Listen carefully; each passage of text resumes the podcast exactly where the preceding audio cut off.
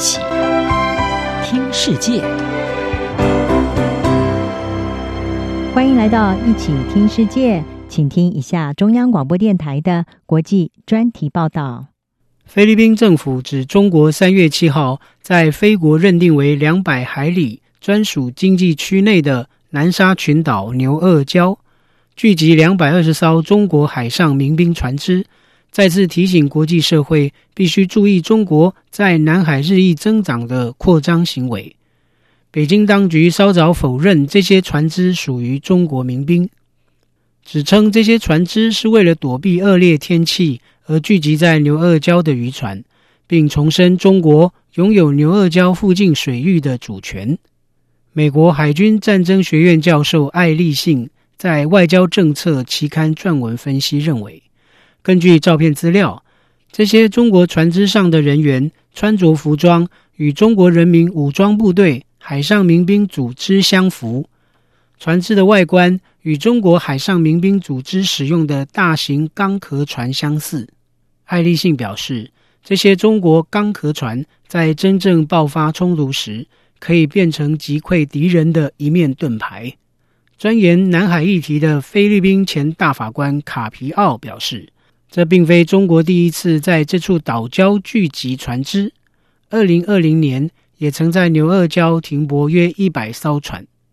卡皮奥认为，这是北京意图占领这处具争议岛屿的前奏，重演一九九五年美济礁遭中国占领事件。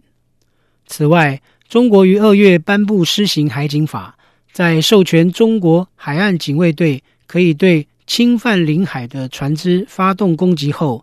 南海地区的紧张情势进一步升高。菲律宾海岸警卫队副司令塔里艾拉指出，如今中国海警队频繁的在有争议的水域巡逻，并在南海执行刚通过的海警法，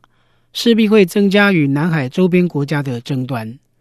塔里艾拉说，他认为牛二礁。可能会演变成黄岩岛二点零。存在主权争议的黄岩岛，在二零一二年被中国实际控制。另一方面，从牛二礁事件到之前的美济礁与黄岩岛遭中国控制等，可以看出中国以切香肠手法，逐步占领与菲国存在争议的南海岛礁。然而，中国如此肆无忌惮地强占南海岛礁，分析指出。菲国总统杜特地必须为此负起责任。菲国政府于二零一六年在荷兰常设仲裁法院赢得对中国的法律诉讼，法院裁定中国对南海九段线的主权声索违反国际海洋法公约，并指中国对南海水域资源无历史性权利。然而，随后接任菲律宾总统的杜特地却将仲裁结果束之高阁。并采取远美亲中的政策，而与北京五年来的交手，菲国并未获得中国多大的实质援助，甚至换来的却是北京持续觊觎菲国经济海域内的岛礁。亚欧研究所高级讲师米夏拉在美国线上时事杂志《外交家》撰文指出，杜特地不顾一切的想让菲律宾成为中国的好朋友。结果却让菲国处于生存的十字路口。米夏拉表示，杜特地必须放弃对中国的危险赌注，